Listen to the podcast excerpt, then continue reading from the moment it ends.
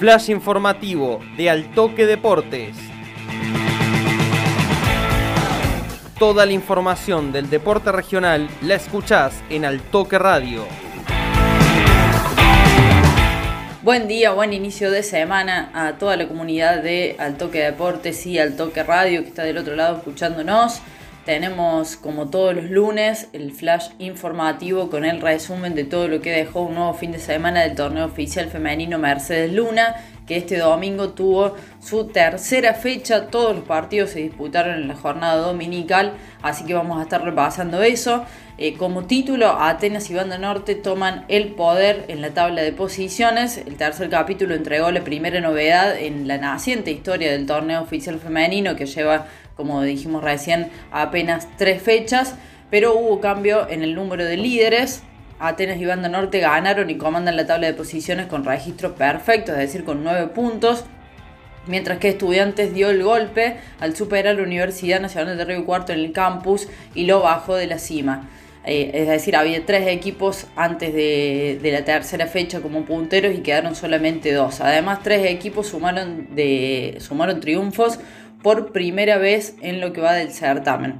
Para repasar todos los partidos, Atenas perdón, vulneró a San Martín por 1 a 0 en un duro encuentro desarrollado en el Estadio Parque Centenario en Vicuña Maquena.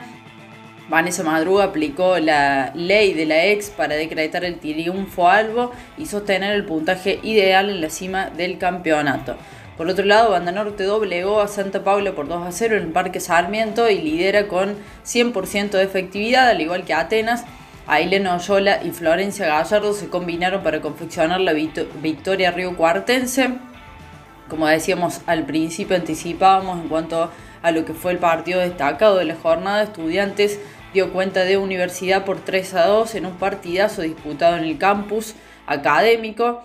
Rocío Constancio y Daniela Morardo anotaron los goles locales, mientras que Vanessa Carena, Morena Funes y Carolina Pasquini señalaron los goles de la visita. Carolina Pasquini también, como mencionábamos anteriormente, Vanessa Madruga cumpliendo con la inexorable ley de la ex.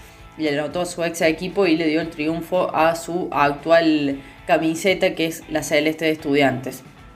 Así el elenco de las Leonas trepó a 7 puntos y es el único escolta hoy por hoy que tiene el campeonato.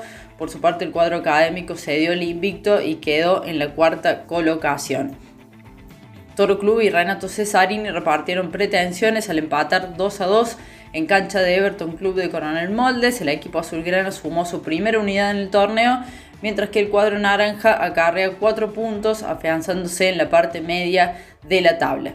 Como anticipábamos al principio, que hubo equipos que sumaron sus primeros triunfos, esas primeras alegrías. Vamos a repasar esos tres encuentros. Deportivo El Ciclón goleó 7 a 1 a Sportivo Municipal y sumó de a 3 por primera vez en el torneo. Destacar que la goleadora Rocío Ríos facturó por duplicado en el éxito del cuadro de San Basilio, que en la venidera fecha va a tener descanso. Por su parte, el elenco Deportivo Municipal, las comunales registran un punto en tres juegos. Centro Social superó sin atenuantes a Deportivo Municipal de reducción por 5 a 0 en el Estadio Fernando Betore de las Higueras. Así las socialeras cosechan su primer triunfo en el certamen, mientras que el conjunto de reducción perdió en sus tres presentaciones.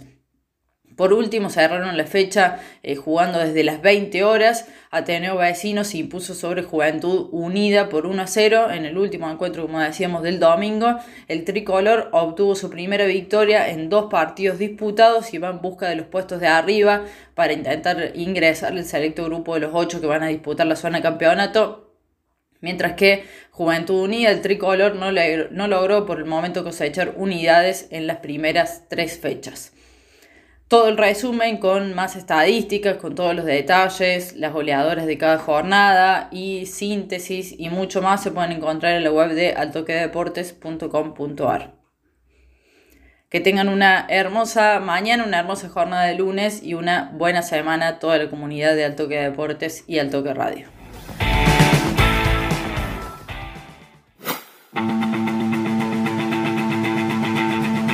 Esto fue el flash informativo de Altoque Deportes. Seguí prendido a la radio y para más información Ingresa en www.altoquedeportes.com.ar.